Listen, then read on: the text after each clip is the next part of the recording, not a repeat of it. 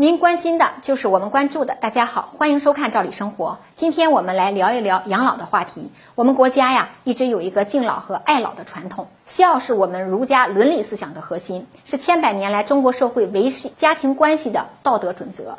那二十四孝的故事，大家都是耳熟能详的，至少也能说出几个。在当代啊，我们的信息获取渠道比较多，我们听到也看到了很多子女孝顺父母的例子，同时呢，也见识了很多为人子女不孝顺父母的事儿。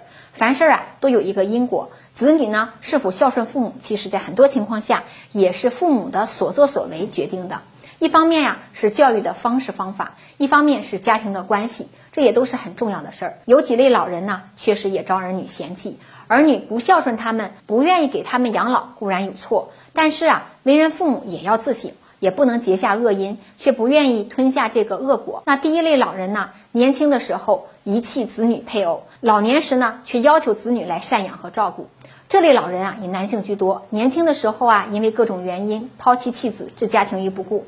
等到年老体弱、老无可依了，才想起儿女。很多老人要求被赡养啊，遭拒。虽然法律支持了他，儿女需要履行这个赡养的义务，但是想让他们心甘情愿的承欢膝下，积极为老人养老啊，还是很难的。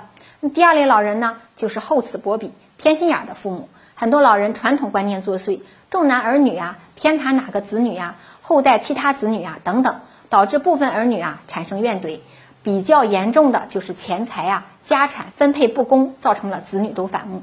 很多家庭矛盾都是这样形成的。很多被遗弃的老人也都是因为没有处理好这些家庭矛盾，导致了老人没人愿意管。